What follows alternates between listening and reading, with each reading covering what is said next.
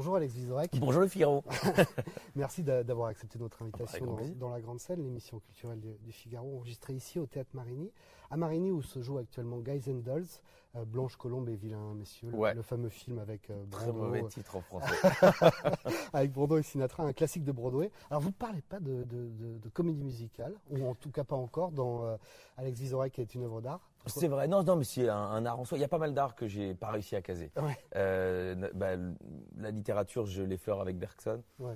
Mais euh, sinon, voilà, l'architecture, j'aurais bien aimé, euh, mais je n'y connais pas assez. et, je pense qu'il y a des trucs à dire. La comédie musicale, j'ai. La danse, effectivement, j'ai pas pu la traiter non plus. En- tout cas, on va parler ensemble de ce spectacle, euh, Alex Vizorek, qui est une œuvre d'art euh, qui fête ses 10 ans et que vous jouez euh, jusqu'au 29 mars à l'Alhambra à Paris et ensuite en tournée dans toute la France et en Belgique jusqu'à janvier 2020. Ah oui, vous voyez, euh, vous voyez loin. Je vais m'arrêter après 10 ans et un jour d'exploitation de ce spectacle. Et voilà, mais c'est vrai que ce spectacle, c'est l'histoire de, mon début de carrière. C'est grâce à ce spectacle que j'ai eu rencontré les gens de la radio, j'ai pu faire de la télé. Mhm. Euh, et puis quand on fait ça, les gens ont envie de venir voir ce spectacle. Donc effectivement, voilà, c'est une vraie, une vraie histoire de vie qu'il faut que j'arrête pour passer à autre chose. Mais vous dites vous-même que euh, le spectacle s'affranchit des lois du genre du one-man show, euh, puisque vous y parlez à la fois, vous l'avez dit, de musique classique, d'art contemporain, de cinéma, et notamment de, de Mort à Venise de Visconti, qui n'est pas franchement le gage d'une, a priori, d'une, grosse poilade. d'une grosse poilade. Ben non, c'est ce que je dis. Euh, J'aime bien les codes du one man, c'est-à-dire euh, le fait qu'il faille rire toutes les, idéalement euh, 20 secondes, c'est chouette. Le fait qu'on ait le droit de s'adresser directement au public, c'est chouette, Euh, parce que quelque part il y a un peu de stand-up dans ce que je fais. Mhm. Enfin, si on prend ce, ce mot-là qui aujourd'hui est, est un peu utilisé à toutes les sauces, Euh, mais le contenu euh, est assez différent effectivement de, de, de ce qu'on peut trouver sur la scène humoristique. Mais Mhm. malgré tout, moi j'ai commencé dans les cafés-théâtres d'humour. Euh, et j'ai continué dans le, la filière humour. On m'a jamais classé seul en scène parce que c'est un. Alors, je trouverais ça prétentieux parce que c'est- bon, je, je trouverais ça prétentieux seul en scène parce que Mm. vous voyez, je n'ai pas. euh, c'est vraiment pour les gens qui, euh, qui sont des acteurs. Bah, quand je- Richard Berry joue Plaidoirie, c'est du seul en scène. Moi, non. En tout cas, euh, vous vous amusez à faire euh, dialoguer Maurice Ravel et Pamela Anderson, euh, André Malraux et Louis Fernandez. c'est vrai. Et on se rend compte qu'il y en a un qui est plus accessible que l'autre. C'est vrai. à la Et fin, pas on celui qu'on croit. Et à la fin du One Man Show, hein, il y, a- il y a quand même, on se dit qu'il y a un questionnement très sérieux euh, sur l'art et, et sa fonction, sa fonction pour, pour l'homme. Euh, Est-ce que c'est ce, ce questionnement-là que vous vous posez vous-même depuis dix ans? C'est-à-dire que euh, j'ouvre sur la phrase de Malraux qui dit l'art est le plus court chemin de l'homme à l'homme. Et je pense que c'est vrai. En fait, euh, quand vous parlez culture, même si vous venez d'horizons euh, extrêmement différents, les gens ils vous écoutent, euh, ils ont envie d'apprendre. Vraiment, on a, tous ça en commun. Et je pense que quand on explique bien, même aux gamins dans les banlieues compliquées, quand on leur explique bien, ils ont envie de comprendre. Donc, je crois qu'il n'y a que la culture qui peut nous offrir ça. Quand on leur explique le monde, c'est parfois difficile, mais quand on leur explique une œuvre, un travail, il y a du respect directement face à ça. Parfois trop, c'est aussi le, le, le thème du spectacle, c'est que parfois un mec qui peint un tableau blanc, eh ben, on a le droit de dire il a peint un tableau blanc, sans blasphémer, sans tomber dans euh, du nazisme euh, artistique, vous voyez, non, parce que j'ai déjà eu droit de temps en temps, non mais vous moquez de l'art contemporain, euh, c'est Goebbels. Je dis non mais euh, ça va bien, j'ai dit non non non, c'est justement l'erreur, c'est de penser qu'on ne peut pas se moquer de l'art contemporain, Euh, le sortir de la du, du- du- du domaine de- du, du rire et de la réflexion, ce serait une erreur. Mhm. Euh, et, et- et ce serait justement priver des gens qui, qui vont se dire bah, le- les musées c'est pas pour moi. Alors les musées c'est pour tout le monde et tout le monde peut y trouver euh, autre chose. Si Picasso va dans un musée, il, il va tout à fait comprendre autre chose que euh, si un gamin de 8 ans y va. Mais qui a raison, je sais pas. Alors, une passion pour l'art et la culture, ça, ça se nourrit, ça s'alimente. Est-ce que quand vous faites euh, Salut, Salut les Terriens tous les samedis, euh, votre chronique à France Inter, Par Jupiter avec Charline Vanhoenacker, votre euh, feuilleton aussi Bill et Guy Occasionnellement. occasionnellement, Occasionnellement. est-ce que vous réussissez encore à, à nourrir cette passion? Chez Ardisson, quand je suis arrivé, je lui ai demandé si je pouvais, chaque semaine, à la fin de la chronique, proposer une visite d'un musée d'un artiste. Et il m'a dit oui, super. Et c'est devenu un rendez-vous. Donc c'est-à-dire que je suis sur euh, la télé française, le mec qui parle pendant deux minutes et demie, avec un million et demi d'audience, de l'art contemporain. Il y en a pas beaucoup. Donc c'est vraiment dire que j'aime ça, Mhm. que je- euh, que j'aime le mettre euh, justement euh, au niveau de tout le monde. Et j'ai des artistes qui me reviennent en disant bah, je suis trop content que vous ayez euh, parler de mon œuvre comme ça, je l'avais pas vu comme ça, mais euh, ça, ça, me fait marrer. Donc ça, ça j'y tiens et je, je, veux continuer justement à ça. Si je peux aller voir, visiter des musées, je le fais. Maintenant, mm. on m'invite on m'invite au vernissage. Donc j'y vais très, j'y vais très fièrement. 10 ans. J'y vais très fièrement et parfois les gens me demandent des selfies. Alors je, demande qu'on soit devant un tableau. quand j'étais à Vasarely, je dis même choisissons un beau tableau parce que Vasarely il y a des, belles couleurs derrière. Donc euh, donc voilà, je trouve ça plutôt sympa. Euh, je sais plus la question, mais c'était. La question c'est comment le temps, le temps. Le temps euh, mais je le dis tout le temps pour euh, le travail qui n'est pas la scène. Je travaille avec des gens. J'ai une équipe, de nouveau de manière non prétentieuse, mais mm. euh, Rembrandt terminait les tableaux. Mm. Euh, et, on dit c'est un tableau de, Rembrandt. Moi, je donne le coup d'envoi à mes, équipes, je leur dis on va parler de ça, machin. Ils me renvoient des trucs et après c'est moi qui finalise. Mm-hmm. Euh, j'adore le travail comme ça. Et je trouve que je suis plus drôle quand ils bossent avec moi. Donc c'est mieux pour tout le monde. Maintenant pour la scène, le spectacle, j'ai envie de livrer quelque chose qui soit très personnel. Le premier spectacle, j'écris absolument tout seul. Le suivant, je crois mm. que je vais l'écrire tout seul et je vais leur demander de jeter un œil. Et si leur blague elle est meilleure que la mienne, je la prendrai. Il sera mis en scène aussi par Stéphanie Bataille? On ne change pas une équipe qui gagne. non, c'est ma grande rencontre artistique, Stéphanie Bataille. Donc euh, bien entendu, oui. Euh, justement, on parlait de, Charline Vanhoenacker, de, de Par Jupiter.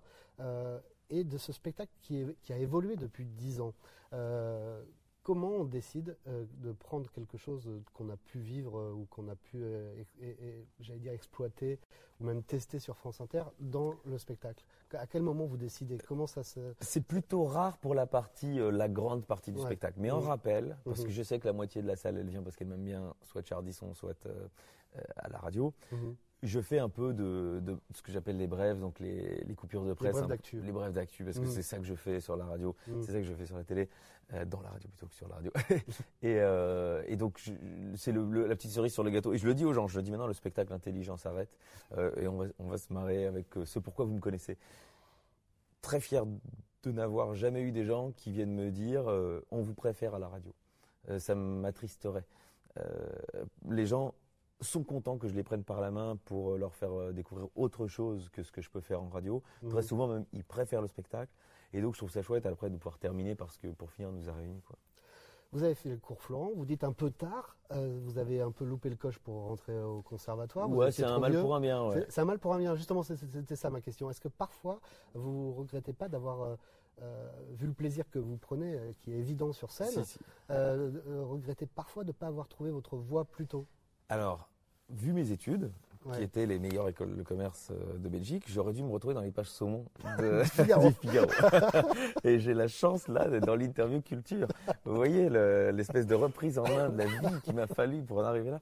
Euh, et c'est vrai qu'à la sortie de mes études en dernière année, donc euh, bac plus 5, je réussis. Je, fais dernier de promotion, mais je réussis, donc j'ai un super beau diplôme. je sens que c'est pas trop pour moi et je crois qu'il n'y a rien de pire que d'être pas. Mmh. Euh, alors j'aurais sans doute eu un, beau salaire et, une vie euh, peut-être agréable, mais je sentais que j'étais pas bien dedans. Et donc je me suis dit, je vais aller à Paris, je vais recommencer un peu à zéro, un truc, on va essayer. Au pire, j'ai mon diplôme, je, pourrais toujours trouver quelque chose. Et je suis venu à Florent. classe libre, Florent? Je l'ai pas eu non plus. Non, non, non. Euh, classe normale, Florent, trois ans. En dernière année, il y a un stage de one-man show. Je le prends. Euh, c'est la meilleure idée que j'ai eue. Je rencontre Stéphanie Bataille, je me rends compte que je suis meilleur quand c'est moi qui écris les textes que quand c'est euh, Molière ou Corneille. Pas de chance pour eux. Et, donc, euh, et donc je me, je me marre avec ça. Et c'est ce que vous dites sur le plaisir, évidemment. Mais il est peut-être décuplé par le fait que euh, je, l'ai eu tard, donc je me mmh. rends compte de ce que c'est. Quelqu'un qui réussirait à, 17 ans parce qu'il a un talent inné, mmh. euh, peut-être se rend pas compte de la chance qu'il a et du plaisir que c'est. Moi, j'ai vu une autre mmh. vie, j'ai vu ce que c'était le travail pour y arriver. Vous avez failli être banquier. J'ai failli être banquier. ah, ça du drame. mais alors, j'ai rien contre les gens qui ont envie d'être banquier. Mais ceux qui sont banquiers parce qu'ils savaient pas trop quoi faire, ceux-là, je, là, ça, je voulais pas être. Euh, vous avez déclaré à plusieurs reprises que le spectacle était inspiré de, de Lucchini. Ouais. Indéniablement. Vous, dites que c'est le plus grand humoriste français. Vous lui avez dit? Alors, je l'ai jamais rencontré. Non, jamais. Euh, je... ne suis pas sûr que ça lui plairait. Que, que je le rencontre Je sais pas. d'entendre dire qu'il est le plus grand humoriste français. Je, crois que ça lui plairait euh, pas euh, comme ça, mais au, fond, il aura compris pourquoi je vais lui dire. Mm. Euh, bien sûr que pour moi, c'est un des plus grands passeurs. Mm-hmm. Euh, je crois qu'il aime ça, justement, lui qui qui vient pas d'un milieu, d'un télo, d'être aujourd'hui celui qui passe le mieux les mm-hmm. textes et la culture. Donc ça, il aimerait. Et il a utilisé, il est malin là-dessus, aussi l'humour, la générosité, pour passer ça. Quand moi je suis allé le voir, c'était, je crois, au, au Petit Montparnasse, enfin, à 400 mmh. places à Montparnasse. Il était Montparnasse. Il, te, il te fait marrer avec Barthes, avec Valérie. Si juste il s'installe et il lit Valérie, mmh. personne ne le prend avec lui le lendemain. En revanche, comme il l'explique, comme il s'arrête, comme il en fait de l'humour, comme il nous explique pourquoi c'est compliqué, que lui-même trouve ça compliqué, et eh ben là, il nous passe le message. Et le lendemain, j'étais allé acheter euh, du Valérie et du Barthes euh, parce qu'il m'a donné envie de le lire. Donc j'ai dit là, le mec a réussi quelque chose et il m'a fait marrer. Vraiment, il m'a fait marrer. J'ai ri. Euh, vous dites qu'il faut pas forcément être cultivé pour s'intéresser à l'art, que c'est comme il ne faut pas s'y connaître en politique mm. pour en parler. et je me suis demandé dans quelle mesure ce, spectacle n'était-il pas pour vous un moyen de, guérir un complexe, ou en tout cas de combler une culture ou de rattraper une culture que vous n'aviez pas au départ? Euh, il y a des morceaux de culture que j'ai pas. La musique classique, par exemple, euh, mhm. chez moi, c'était pas ça. Euh, en revanche, les musées, mhm. ma mère, quand on allait dans une ville, elle trouvait important sans être elle-même une passionnée, ni même pouvoir nous expliquer, mais donc elle nous prenait l'audio guide, elle essayait de nous expliquer, donc voilà quelqu'un qui voulait euh, bien faire, euh, mais qui voilà, qui n'était pas un professeur à l'Institut de France, donc je la remercie évidemment de, m'avoir aussi euh, permis ça, et puis moi-même, quand j'ai eu 17-18 ans, je me suis dit, quand je venais un week-end à Paris, eh bien, allons au musée d'Orsay, essayons de nous intéresser, et j'ai compris que il n'y avait pas de raison que je sois plus bête qu'un autre, et que mon ressenti n'était, personne ne gagne. Euh, mon ressenti n'est pas plus illégitime que le ressenti de mon voisin ou d'un grand intellectuel. Donc, je me suis dit, c'est entre soi et soi la culture. Mais il mmh. faut aussi s'admettre que euh, il faut faire le pas. Il y a un, petit effort qui consiste à aller jusqu'à la porte du musée et aller dire j'ai vu ça, j'ai aimé, j'ai pas mmh. aimé. Mmh. Parce que ce que je dis dans le spectacle, le rejet face à une œuvre d'art, ça ne veut pas dire que c'est vous qui êtes en tort. Vous avez vécu un moment d'émotion avec une œuvre, il ne vous a pas convenu, on passe à la suivante. Vous dites euh, euh, souvent, en tout cas vous commencez quand vous jouez en France, tous vos spectacles par Je suis belge. Ouais, je le dis. Hein Est-ce que vous dites parce que euh, j'ai le sentiment qu'en France, les Français sont plus cléments avec les Belges. Vous en êtes sûr de ça? Hein Je sais pas. Je vais, demander à mes collègues français que vous avez interviewés. oui, oui, oui, vraiment. Il y a une. Alors, ils ont décidé que de manière générale, nous étions bienveillants c'est pas vrai pour tous les Belges, je connais des énormes connards. Mais comme ils ont décidé ça, ils n'osent pas être désagréables et malveillants avec quelqu'un qui pourrait leur rendre une image euh, positive euh, de lui-même, c'est-à-dire le Belge.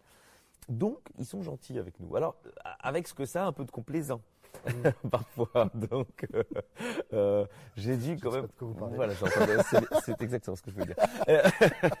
et donc, c'est ça que de temps en temps j'aime bien charrier, mais, mais, maintenant je me sens presque français. Hein. Je, dis même fiscalement. Je suis français. Ah oui, vous avez, mince. c'est pas vrai. Quand on travaille, c'est mieux en France. C'est quand on est riche que c'est mieux en Belgique. Donc je vais gagner ma vie ici, puis je vais retourner là-bas. Il paraît que si on a compris la politique belge, c'est qu'on vous l'a expliqué, c'est ça? Ouais, je sais qu'il y a une phrase comme ça sur la physique quantique. si quelqu'un vous a expliqué la physique quantique, vous l'avez compris, c'est qu'il vous l'a mal expliqué. et eh ben c'est tout à fait transposable à la, politique belge. Alors, il y en a des Belges que vous n'épargnez pas dans votre spectacle, c'est la famille royale. Ah, la famille royale, on prend plein son grade. Alors, le prince Laurent. Bah, oui, euh, après, il je crois qu'il a de l'humour et euh, on, aime bien euh, charrier la famille royale. C'était assez nouveau parce que du temps du roi Baudouin, c'est-à-dire il y a mhm. deux rois, c'était inenvisageable. Et puis est arrivé le roi Albert, un peu plus cool, qui pensait jamais être roi, mais comme son frère est décédé de manière un peu inattendue, il l'est devenu. les caricaturistes ont commencé par le dessiner, le rendre très sympathique avec des pantoufles, un peignoir. Pierre Kroll a fait beaucoup pour ça. Et donc petit à petit, la brèche s'est ouverte, on a le droit un peu de rire. Et puis c'est vrai qu'ils ont le truc, si vous voulez, le fond de la chose, je trouve ça, euh, moi qui suis euh, un tout petit peu de gauche occasionnellement, je suis désolé de vous dire ça au Figaro, que quelqu'un naisse euh, avec ce statut de, de, potentiel roi, je trouve que c'est pas juste, donc c'est anachronique de manière absolue. Maintenant, je vais retourner ma veste sur cette logique-là. La famille royale aide un peu à cimenter la Belgique. Mhm. Euh, c'est une des dernières choses qui est complètement nationale.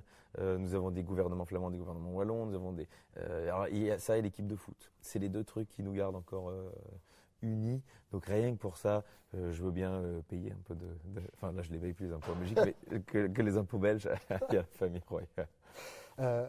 Vous avez la, la dent dure aussi avec, j'allais dire, la gauche culturelle. Alors vous n'épargnez pas la droite non plus.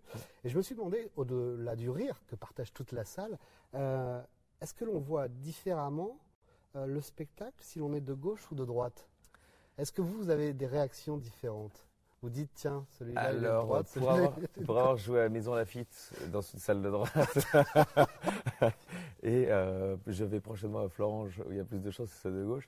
Euh, non, c'est vrai que j'ai un public plutôt d'auditeurs de France Inter, donc on va dire euh, une gauche intellectuelle, mais euh, beaucoup d'auditeurs de droite qui, qui écoutent pour trouver qu'on n'a pas toujours raison, et, et c'est- et c'est chouette. Euh, moi, tant qu'on n'est pas dans les extrêmes, je, je- je trouve que euh, on, peut s'y amuser. Et ma comparaison est sur un tableau de, Fon- de Fontana. Mhm. Donc c'est un tableau blanc avec un coup de cutter. Ouais, D'Arte Povera. Voilà, d'Arte Povera. Et j'ai Mhm. dit euh, que les gens de gauche se posent la question de savoir pourquoi un artiste en vient à vouloir traverser sa propre toile et que le type de droite se pose la question de combien ça peut valoir cette toile. Et je dis après que les deux questions font tout le marché de l'art. C'est-à-dire euh, le marché de l'art est fait de gens qui réfléchissent, mais aussi de gens qui l'achètent. Mhm. Donc euh, c'est complémentaire, la gauche et la droite, c'est très souvent complémentaire, ça Macron l'a bien compris. et, et donc euh, c'est ça que je, je- je veux dire et je, et je pense effectivement que de temps en temps les, les gens, c'est- facile à dire, il y a des gens de droite de gauche, mais bon, euh, les gens plus de droite se posent, quand moi je, je pose des questions, ils, ils ont de- des réponses qui sont peut-être pas les mêmes que leurs voisins de gauche dans la salle, mais au fond ils sont tous d'accord que la question elle est plutôt intéressante à être posée. Ouais. parce que parfois votre regard sur l'art contemporain, notamment sur ce passage sur l'Arte Povera, euh, peut être rapproché de certaines critiques. hein. Je, je lisais avant de venir la poétesse Annie Lebrun qui disait dans les colonnes du Figaro que l'art contemporain est l'enlaidissement du monde. Pas d'accord avec ça, et Mm, j'espère qu'on a bien compris ça. C'est-à-dire que moi, à un moment, euh, ce que je dis, c'est que j'aime bien les questions que pose l'art contemporain. Euh, quand Duchamp il décide de mettre euh, au milieu d'un musée un porte-manteau ou un urinoir, eh ben, c'est intelligent. ça interroge le monde, ça interroge l'art moderne lui-même, c'est intelligent. Et donc rien que pour cet acte-là, euh, je, je- trouve qu'on ne peut pas aller jusqu'à dire ça Mm. le monde. Et, mais par contre, un- elle a le droit de penser ça. Ouais. C'est-à-dire que moi je suis pas d'accord, mais elle a le droit de penser ça. Et c'est ça qui est chouette avec l'art, c'est que au final, il y a- il y a pas de- si elle a pas, si elle trouve ça moche, bah, elle, elle en achète pas. Elle va, elle va pas à la FIAC et, et elle va euh, en Toscane où il y a des très très belles églises euh, du 16 et 17e siècle avec des peintures magnifiques qui sans doute euh, sont plus dans, dans ce, dans ce- dans ce qu'elle aime. Votre ambition, on l'a compris justement, donc c'est de faire découvrir l'art et, et le discours d'ailleurs qui peut accompagner l'art, euh, notamment l'art contemporain. Euh, et puis il y a un moment euh, muet qui est, qui est là pour le coup surréaliste, euh, qui emprunte beaucoup au chat de, de Guéluc. Ah, c'est- ah, ça me fait- oui, parce que c'est une sculpture, ça que vous voulez Ouais, dire ouais, Ouais, ouais, le c'est- côté c'est- sculpture bah, le chat, il y a, il y a Vous avez chose- raison. Ah, c'est clairement quelqu'un que j'aime beaucoup, Mhm. Philippe. Euh, il est brillant, euh, il est jamais vulgaire. euh, non, non, j'aime bien ça. Euh, comme je vous disais, on a beaucoup parlé d'art contemporain, mais c'est vrai que le spectacle est divisé Non, en arts sûr. différents. Donc Ouais. euh, il y a le cinéma, il y a la musique classique, il y a l'art contemporain, et puis il y a la sculpture. Et je m'étais interrogé, je me dis comment tu vas faire pour faire un sketch sur la sculpture? Est-ce que tu fais toi-même la sculpture? Au milieu de sculpture, ça parle pas. hein. Et donc j'ai eu cette idée que le sketch soit projeté. Et donc les gens lisent. Et pour moi, c'est assez rigolo maintenant, parce que maintenant il je trouve optimal, mais au début j'ai enlevé des phrases, j'ai ajouté des phrases, parce que euh, je me ne bouge pas et les gens rient. Et, que ça, et ça, c'est vraiment très très marrant. Je sais que moi, c'est mon moment de repos et je suis à, à l'écoute de la salle. Vous écoutez tout ce qui Ah se oui, passe. oui, là. bien sûr. Euh, et justement, dans cette ambition, euh, est-ce que les gens sont venus vous voir en disant bah, Tiens, je suis allé un peu plus voir euh, ce que faisait Fontana Est-ce que je suis allé. tiens, je me suis. Est-ce que, est-ce que certains se rencardent sur les, les cymbalistes? Alors, j'ai des cymbalistes qui sont venus Non, parce pas que vrai. je pose la question de pourquoi on choisit d'être joueur de cymbales dans un orchestre. J'ai des cymbalistes qui sont venus, qui m'ont engueulé, qui m'ont dit on fait 9 ans d'études pour jouer 80 instruments en percussion et tu te fous de notre gueule parce que tu n'en utilises que un. Je dis ouais, je sais. Non, il me dit qu'il se le passait entre sous le manteau, euh, le sketch circule chez les joueurs de cymbales. Et, Et, euh, et d'autres personnes qui sont allées euh, un peu pousser le. Alors Fontana, il y en a beaucoup des tableaux Ouais. de Fontana dans le monde Mm. entier, toutes les Mm. couleurs et des nombres de coups de cutter différents. Et je reçois régulièrement sur Twitter des gens qui se prennent en photo devant le tableau. Et là, j'ai tout gagné. Vraiment, quand les gens ils me disent euh, j'ai été voir cette expo parce que tu en as parlé, alors là, je me dis trop bien. Je me moque de Mort à Venise Mm. longuement. Et euh, il est passé sur Arte il y a trois ans. J'ai reçu plein de textos, de gens qui m'ont dit avec tes conneries, on a regardé. et j'ai dit putain, j'ai tout réussi. On, on arrive à, à la fin de, de- de cette interview, euh, Alex Vizorek. C'est notre questionnaire euh, proustien, notre Ouh là. questionnaire grande scène. Quelle est la scène justement que vous préférez au cinéma? Est-ce que c'est forcément dans, dans Mort à Venise? C'est l'arrivée en Vaporetto? C'est la fin? Je suis obligé de choisir là-dedans. Non, pas, pas forcément. Alors il y a deux scènes que j'aime bien euh, dans Les Enfants du Paradis, euh, quand Arletty est avec, je crois que c'est avec Barreau, quand il lui dit Paris est trop petit, et, tout petit pour les gens qui s'aiment. C'est avec Brasseur quand ils se croisent dans la rue. Je crois que Paris est trop petit pour des gens qui s'aiment. Oui, et eh ben, mais, et eh ben, mais après la, scène ah, d'amour, elle, est plus loin. Ah, c'est là qu'il lui dit parce que lui il la drague mm. et puis elle, elle le ressort à, à Barreau, dont elle est amoureux, le, le Baptiste qui est dans le film. Et une scène que j'adore parce que voilà, je, je, le dis ici parce que je l'ai vu jouer là, euh, Alain Delon. Euh, il y a une scène dans, les, dans le clan des Siciliens. Il n'y a aucune scène de cinéma où ils sont les trois. Ventura, Gabin, mm. Delon. Ils ont fait la promo ensemble, donc il y a des photos, ils sont à trois avec les, les revolvers et tout, mais il n'y en a aucune. Il y en a une seule où c'est, euh, je crois que c'est Delon et Gabin qui parlent et passent une voiture dans le coffre de laquelle il y a Ventura. Donc il y a un plan où ils sont tous les trois au cinéma, c'est le seul, je crois. Donc, euh, donc celui-là, je l'aime bien parce que voilà, c'est des acteurs que j'aime beaucoup et c'est une période du cinéma français que, que j'aime bien. Ouais. Mhm. Autre héros de fiction préféré? Oh là là, ça c'est rigolo comme question. Euh,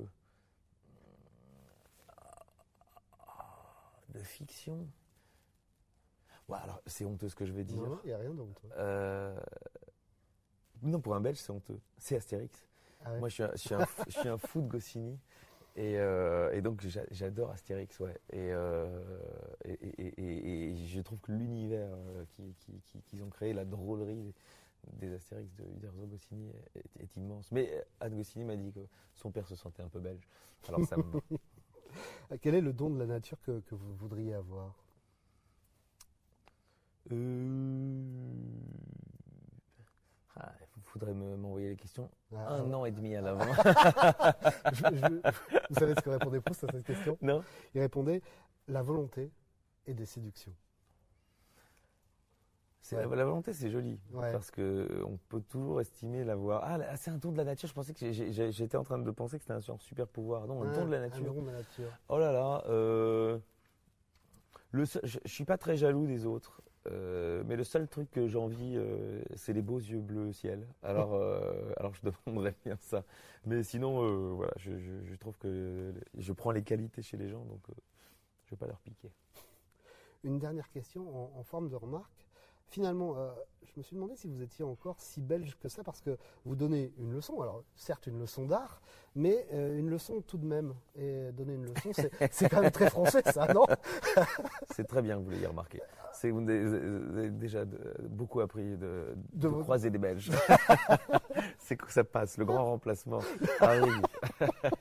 Euh, euh, oui, bien sûr. Mais c'était toute l'ambiguïté du spectacle. C'est que au début, quand j'étais un peu maladroit sur scène et quand euh, le public ne venait pas avec moi, les gens trouvaient que le spectacle était prétentieux.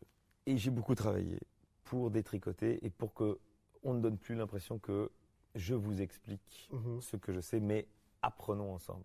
Et une fois que je suis arrivé à ça, euh, c'est moi qui passe autant pour un con que les autres, voire même plus. Et c'est ça qui fait, qui marche et qui fait qu'on on, chope l'empathie du, du, spectateur. Donc, j'espère que vous m'avez pas vu trop, trop arrogant quand même. Non, non, pas du tout. En tout cas, on, vous remercie d'être passé par, par, la grande scène, Alex Vizorek. Donc, je le rappelle, on peut vous applaudir à l'Alhambra euh, à Paris jusqu'au 29 mars, rue Yves Toudic. Hum, hum. Et puis ensuite à travers toute la France et en Belgique. Euh, dernière date. On termine le 12 janvier 2020 à Bruxelles. Euh, en tout cas, vous pouvez retrouver toutes les dates d'Alex Vizorek sur notre site de réservation de, réservation, pardon, de billets en ligne Ticketak. Alors, je vous, recommande vivement d'aller euh, voir ce spectacle à la fois drôle, intelligent, et puis effectivement avec une petite surprise à la fin, au rappel. Ah, pour les gens qui bien. Euh, et, on vous remercie de, votre fidélité au programme du Figaro Live. J'en profite pour remercier aussi Jean-Charles Cousin, Cousin pardon, et Adrien Finel qui m'ont accompagné aujourd'hui à la technique. Et je vous dis à très bientôt dans la grande scène. Au revoir. Au revoir. Au revoir. Grand merci. Merci.